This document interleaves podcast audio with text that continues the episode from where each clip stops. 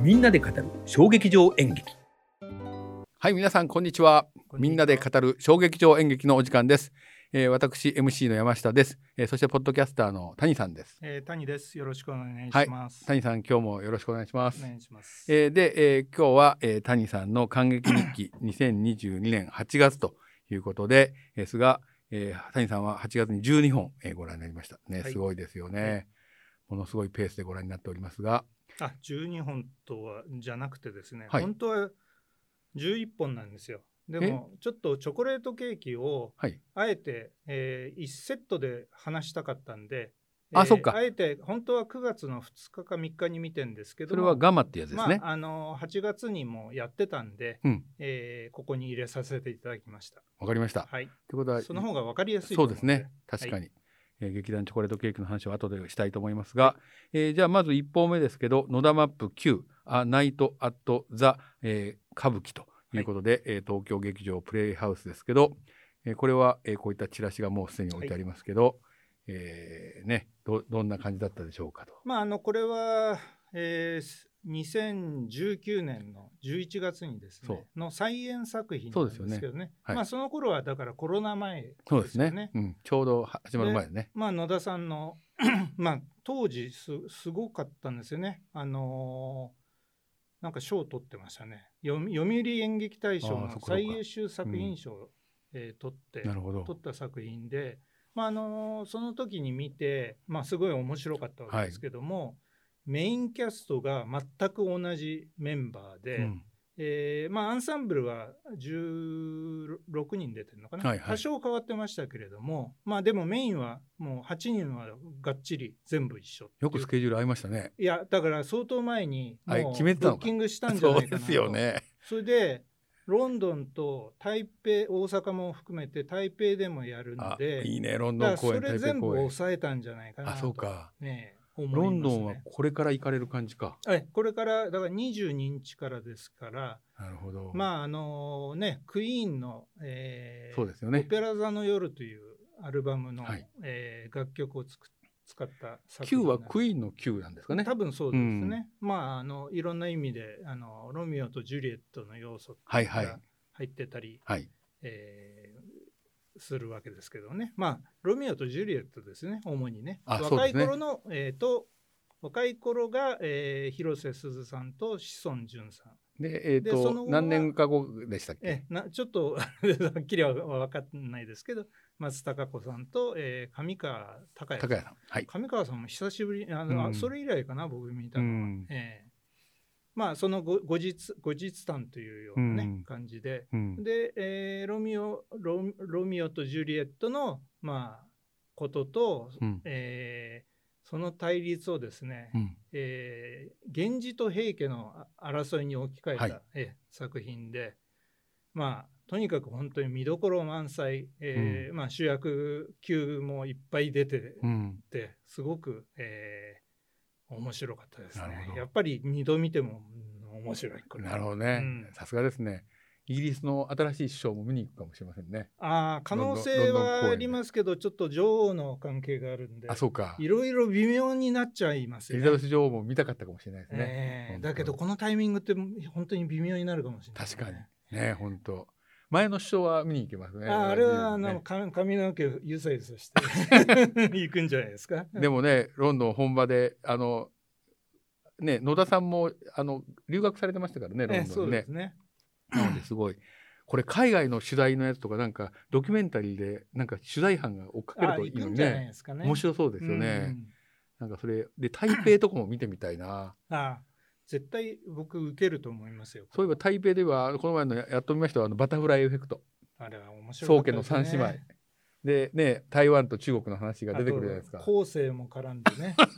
すごいですよねい。やそれをでこれもある意味対立の物語じゃそないうでですすかね。そうするとですね今台湾でこれをやるっていう意味がですねうんまあある意味すごく重層的に見えてそくうるですし、よね。ヨーロッパの公演ももうウクライナが目の前にあるわけで、まあこれはどういうふうなメディアの人とかがね反応するのかすごい興味ありまますあね。でもこれはあのちょっと初演の時にあんまり歌ってなかったんじゃないかなと思うのがサブタイトルな「ナイト・アッザ・歌舞伎なんですよね、あ僕、キューとしか覚えてないんーですうんうんよ。うんうんこの副タイそうですね、タイトルこがこにね、副タイトルでこれ、たついてたかナイトな熱かと思うぐらうい、うんんだからあえて海外をもう意識したんじゃないかなっていう気はしますね。歌舞伎の夜みたいな感じですよね。うんほんでねやっぱり松たか子さんがねめちゃくちゃね発声が長谷がいい、綺麗大豆田十和子。うんあのというよりも うんあの声の伸びがねものすごい綺麗ですね。これって歌うシーンあるんですよ。歌うシーンっていうかまああの発声的な感じのあ、じゃあセリフも含めて。そうそうそううんうんうんそうなるほどすねごい綺麗でしたね。まあ、松さんすごいよね、あ才能だよな。のあえて名前言いませんけどある男優の声は全然出てなかったんなで、るほまどあ、。結構初開けて何日目かで見たからまだこなれてなかったのかもしれない、うんあそうするとちょっと頭んあれじゃないかなこれもう流れちゃったんじゃないかあそうなんですね。それはあ のコロナのあれ2日で。か3日でもまだ今日ここの収録9日ですけど、うんえー11日が千秋楽ですあかそう東か京まだ千秋楽ままだだありますね。あのすごいロングランですよね。そうですねえでもロングランすることによってね、いろんな人が見れーてそうだからい今いですよね。もう最後の方なんていうのはみんなやっぱり当日券、ちゅうん当日抽選なんですよ。そうでもね野田さんの舞台って割と当日券ちゃんと出すじゃないですか。すごいいいですよねこれ。で立ち見っていうかねあの補助席みたはいいなはいやつもあるし、そう立ち見安いからね逆に言うと、ええええそれそそうっですねちが逆に安かったりするので、うんそういう見方もあると思いますけどで学生さんとかねあの野田さんがどっかで書いてたんですけども、うん初演時はうんなんかクライマックスでうんセリフのミスが多かったんですって、あそうなんですか、うんだけへどえセリフのミスっていうのはこれえらいいいいい言葉だなと思って、うん演出のミスでもあると。ううんんそれはそれは俳優に対して喋りにくいセリフそうにそしうてしまそったうかだもしかれないら言葉と動きが合わなくて無理があったなるほどっていうことですね。それは演出というか劇作家としてもっていうそう話そかもうしそれう。ないねそれで、うんえーセリフをね大幅に変更したって、わかりますわかります、えー書いてありましたけど僕には分かりませんでした。さすがに覚えてませんでした。でもその話ってあのこの前ね山内健二さんもお話しされましたけど俳優に対して当て書きすると俳優が何の違和感もなく喋れるっていうね、やっぱそれは多分そういうことある んでしょそううねでしょうね。僕も演じたことないからわからないけどなんかそういう深いところがあるんだろうないやぜこれぜひこれ上演時間どれくらいですか？丸は赤字え上演時間えー、2時間45分で休憩あって休憩ありで。ねエンターテインメントでもうすごくこんだけ長くロングランするってのはすごいいいと思山う下さん演じられますから大楽だ感でね。えーこんにちは、丸赤字 です。息子をおお思いなおよろしくお願いし ます。えーということでですね、はい、えー一作目ははい、 9野でした田マップ9ですが、えーサラダボールですね、2本目、えー、3人姉妹と、えーモノローグかモなノ、ローグ。えーで、駒場アゴラ劇場ということで、えーこれ私も見に行きましたけど、えーチェーホフの 3人姉妹を、えーモノローグ風にしてやったと。相当,、ね、相当脚色してますよね。うん、でも面白かった。わかりやすかった。面白かったですねうんすごいわかりやすくなってるよね。うん、あのー僕も初めてサラダボールって見たんですけれども、えー演出家の、えーっと西村和弘さんという方だと思うんですけど、えーっと2002年に旗揚げしたらしくて、うんうんえー2006年から、まあ、こ駒場アゴラのあの、うん青年団内のユニットととしての活動を経てから、えー2011年からうん香川県の善通寺市にそう拠点を移したなんとか四国の大学かなんかで教えてらっしゃるんですよね。そうそうそうあの四国なんとか大学の学院大学。四国教学院大学。准教授かそなうですよね教授だっでたかな演劇系も教えてらっしゃるんですよね。平田織田さんも行かれてましたよね、教えに。あ言ってましたね、はいそこだったのかなそうそうそうですそうですそうですかええ、だからそこ割と演劇に力も入れてるので、それで行かれたんじゃないですかでね。 2011年あはそれで2017年に新メンバーを加えて、まあ、拠点を完全に四国にしええて本格指導したと、四国の劇団でこんなすごい高尚なのをやってるのがすごいですよね。すごいですよね。うんそれで、えー、と古典の戯曲から、まあ、し現代戯曲まで幅広いものをやってて、うんえーこの作品は、えー、と去年の3月に、えー香川愛媛で初演した作品だそうで今回、まあえー東京と,、えーとね、愛媛で再演するって言ってたね。そういえば愛媛のあのアナウンサーの人がそうそ出うそう演されてましたよね。あいあいアイテレビ。あいテレビのアナウンサー、まあマーシャ役だそうでしたね。ね、愛媛のアナウンサー、あのなんか副業でこれできんだと思ってね、すごい、まあいいんじゃい。ないですか。いいですよねもタレンシーですからね、うんこれはね。まああのプロプロプロゾロフうん。でしたっけ、役、ええねうん家あの家三姉妹です、ね、あ、そうか、そうか。うん、それをモノローグあ会話劇じゃなくてモノローグにしてなんかまあモノローグが中心で歌あり踊りありでそうですなんねか。ショーショー形式みたいな感じそうですねちょっ割とと電話ボックスみたいなところにそうです各々がいて各。々の場所があってね。ええうんそれでまあそういう芝居でしたね。ほんで本当三人が三様でうん。あの楽しめましたね。長いかや、ったですね。わかりやすかっ結構ね。た。あ、でもすごいよ2時間よくできて20分でしたあ、けどそそんなにあったんだ飽。きずに、全然面白かったですねまあ、休憩あり10分だけありましたけど、あの休憩も良かったんだろううんね。逆に良かったですよね。なんかあのチェーフの三人姉妹って何回か見てるんだけど話がよくわからなくなってくるっていうのがあるんだけどこの必ずね忘れてるんですそうよ。なんですよでこれを見るとなんか割とそこがねモノローグにすると骨格だけがこう抽出されててすげえわかりやすくなってそうて、ですあね。三人姉妹ってこういう話だったのかみたいなことがあの見えてきたっていうのがあってねそれは良かったですよね。ええうんまあ駒場アゴラ劇場ならではの、えーはい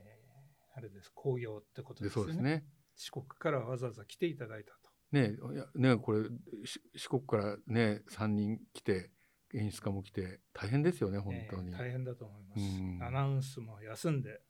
あそうかていうことじだゃないかでらすか。公演期間が短かったのかな。そうじゃないですか。ううんん。いや、あの、アナウンサーの方の歌うとか上手だったあうまいですよね本当に。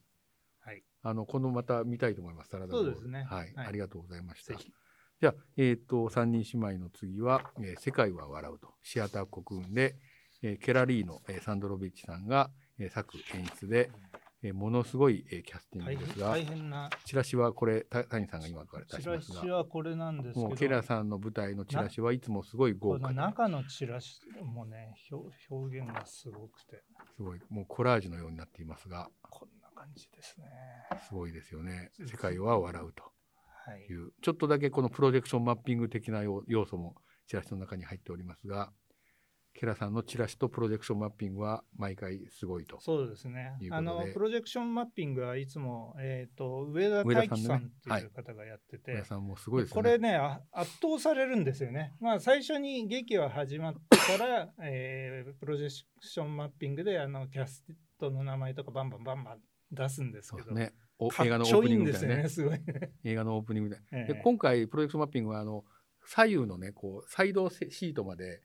映してたじゃないですか。はいはいはい、あれ割と包まれてる感じがしますよね。あのこの昭和の30年代のそうですね世界に包まれてる感じがしてすごいなと思ってまあ、あの昭和32年の世界をうんえ描いてるわけですけど、まあ、あのまず入った時、えー客入れと、まあ、あの幕間の時にもやってましたけど、昭和のテレビ CM の CM ソングそうがですね流れてて昔のね懐もかうしいすごい懐かしかったですね。そうですね昭和30年代から40年代にかけてのあれですね、であれは当時の CM って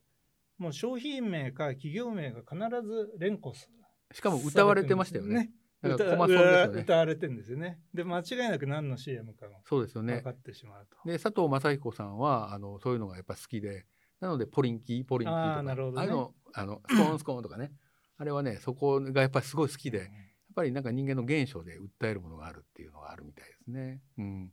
で時代は、えー、正力松太郎さんがですね、うんえー昭和28年に日本テレビを開局すするわけですけそどうそ日れテレってなんか NHK より早く免許を申請したって書いてあったそうね。それからうん4年後の、えー昭和32年と私もまだ生まれてないんですテけどレビが始まったばっかりの時代そうので話すだねよ黎ね。明期というかね、で、えーまだフジテレビも当時 NET って言ってたんですけどあのーなんだテレビ朝日かあ、日本日エ本デュケーションテレビだったよね。うん、テレ朝って教育テレビだでっすたのねええうんそれは昭和34年らしいんですうね。ん。で、えーと、場所は新宿のここの近くなんで、参考庁ですよ三ね。光町、うん今の新宿5丁目あそたうでりすそうです。ですよね。のクイーンズ伊勢丹のあたり。三三角座という、えー芝居小屋が、あんなとこあったんですかね。えーやんなかったんじゃないで すか。なんかまあ花園神社の近くだけどね。ううん。でその次第芝居小屋の役者と、まあ、そこに出入りする、えー関係者の群像はい。劇で、まああその繁華街その近くの繁華街の片隅にはですね、うん将棋軍人がえー山内孝也さんが演じてましたけど、ああそうだ昔いたなと思って、ねいらっしゃいましたよね。え本ー当にあの上野公園のあたりにです、ね、あそうなんですかえーこちらでは、僕えーはよ大くい阪たはんで梅す田のよ。地下街とかにねいらっしゃったけど、うんあのー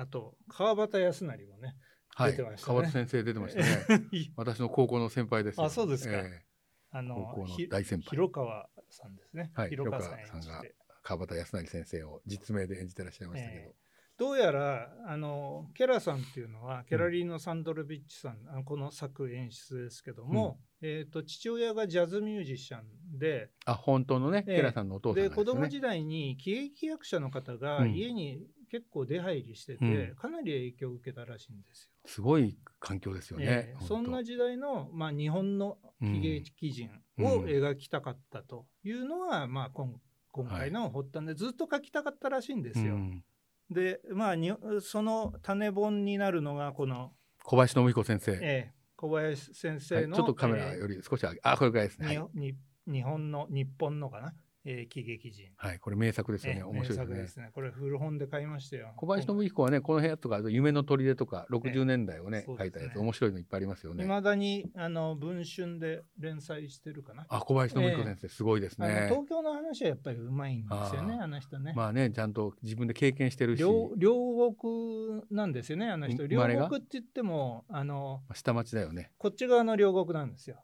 ん。渡った方じゃない両国。あ両国じゃないですか。隅田川渡っても渡る前も両国なの。両国だ、当時はへねー。じゃあだからもうほぼだか日本橋ら両方の両方の国なのあなるほど。あそうなんうんだ。らしいですよ。両国橋の左右は両国なんだ。なるほど。へえ。それで、えーまああのーこの当時の役者に、うんまあ、当てまして、うん当ててっていうのはあの例えば僕はあんまり詳しくはないですけど、えっ、と温水さんが出てたわけですけど、はい、ぬくみさそん、れはベテランの、ね、俳え優。ー清水金一さんって清水知らない 知らない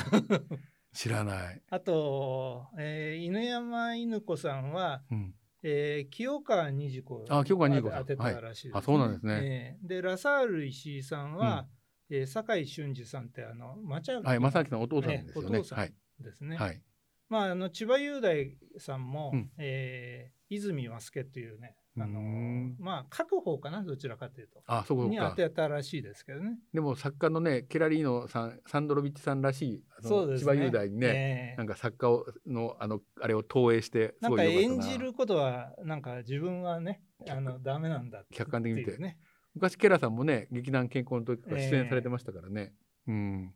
なんか面白いなと思って、まあそれであのどっちかというとちょっともう傾きかけたうん三角座の出来事を描いて、まああの2幕目は信州に行ったりとかいうことでいろいろやってましたけど、まああのちょうどテレビへのなんていうのかなシフトするそうですね映画からテビレビね、ええあの演芸から映画へで映画と演芸がテレビにシフトしてテレビがこれから来るそぞうみですたねいな時期ですねちょうど、んでテレビのプロデューサーも出てましたよねそうですいねや私それを使ってがくださいララサール石井さそんうがですよねやってました、日テレの、えーっていう感じですプよロねデューサーって,、はい、っていいうやイメー言ジっですてよましねたね確かにあ言ってたうんあなるほどまあ、日テレしかないからあ そうかあの頃はねあの頃でも50年代の後半は映画がね一番すごく人気だった時代でもあるから、そうですねうだんからまあその劇場の喜劇人っていうのはなかなかむず微妙な立場だったのかもしれないですね。うんだからこの間ちょうど NHK で、えーと「ムーラン・ルージュうん」だっけ、やってたの見ムましーたランルージュでパリパリあののいやいやあの新宿の,、へえあそんなのあったんだ、うん、あのアイドルって知らない番組が古川琴音ちゃんが出てたやつへーあ琴音ちゃんあるんですよ、はいはいはいええそれがあの東口にあったらしいんですうねんヨドヨドバシの方にねそれは何あのショーパブみたいなやつのいやムーランルージュあーうんまだ見てないんで僕キャバレー撮っただけなんでいやうんキャバレーじゃないですよ、げうん劇ですよ、へえ、うんそやんなのがあっぱたりんだね、にあの AKB 劇場っぽい感じですよ。あそうなんですか なんかみへえちょろっと見た感じではね。なるほどね、えまあだけど本当にね、昭和の美術がね、ものすごいうまかったですね。そうですこれはねねあれのい美術の移動大変でしたよいねやー、もう本当にすごい大変ですね。あの高いじゃないですか、うんタッパがだだからけどね倒れたら大変なことコでクーすンはね、結構あれ、手慣れてますね。あうあ、ん、こ前もね、コクーン三浦大輔さん歌舞伎とかやってたかなの新宿がを描いた作品でも、やっぱり同じようにね、すんごい動かしてましたよ。まあ、左右前後がちゃんとあるんだろうねそうスペースがちゃんと。うんでこれあのなんと、えー、6時開あ6時半開演か